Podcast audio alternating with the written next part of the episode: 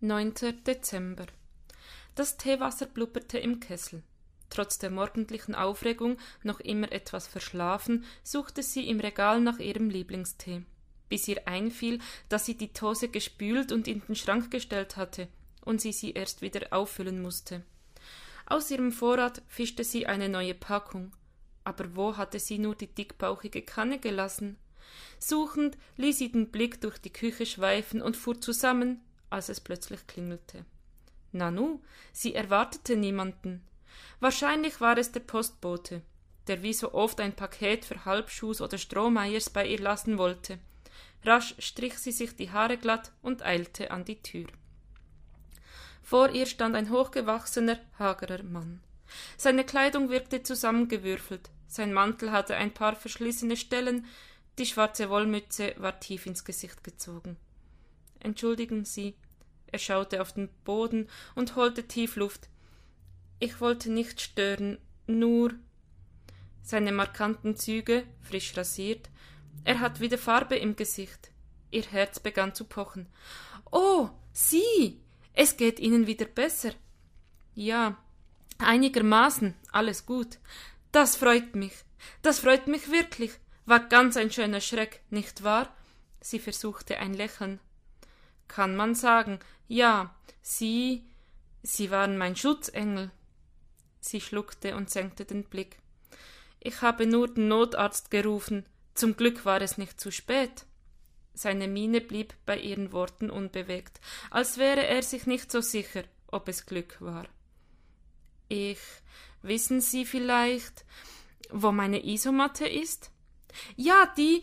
Ich hab sie reingenommen. Ein verschämtes Lächeln huschte über sein Gesicht. Es tut mir leid, dass ich. Er deutete hinter sich zur Nische, wo noch immer die Reste seines Zusammenbruchs klebten. Das ist eine ziemliche Sauerei. Sie ersparte es sich, seinem Blick zu folgen. Ja, ähm, na ja. Hätten Sie vielleicht einen Feger? Oh nein, lassen Sie mal, aber. Plötzlich hörte sie sich sagen, Möchten Sie einen Tee mit mir trinken? Einen Tee? Ja, in meiner Küche. Dort ist es wärmer als hier an der Tür. Sie rieb sich über die Arme. Zu Ihnen rein? Wenn Sie mögen. Aber ich. Er brach, er brach den Satz ab und schaute an sich herunter. Ich habe gerade Wasser aufgesetzt für Vanille-Zimttee. Ich möchte nicht noch mehr Umstände machen. Aber das tun Sie nicht. Ein zögerliches Lachen erschien auf seinen Lippen, das ihn auf berührende Weise zerbrechlich aussehen ließ. Gut. Na dann. Hm. Der Teekessel stand kurz vorm Infarkt, als sie gemeinsam in die Küche kamen, aber gleich darauf erfüllte Vanille-Zimt-Duft den Raum. Er setzte sich auf einen ihrer antiken Holzstühle ans Fenster und nahm die Mütze ab. Sein graues Haar war etwas struppig kurz geschnitten, vielleicht von einem Mitarbeiter im Krankenhaus. Möchten Sie nicht Ihren Mantel ablegen? Danke, aber es passt schon. Sie schwieg einen Moment. Mögen Sie Kekse? Ich habe sehr viele gebacken, die ganze Woche über.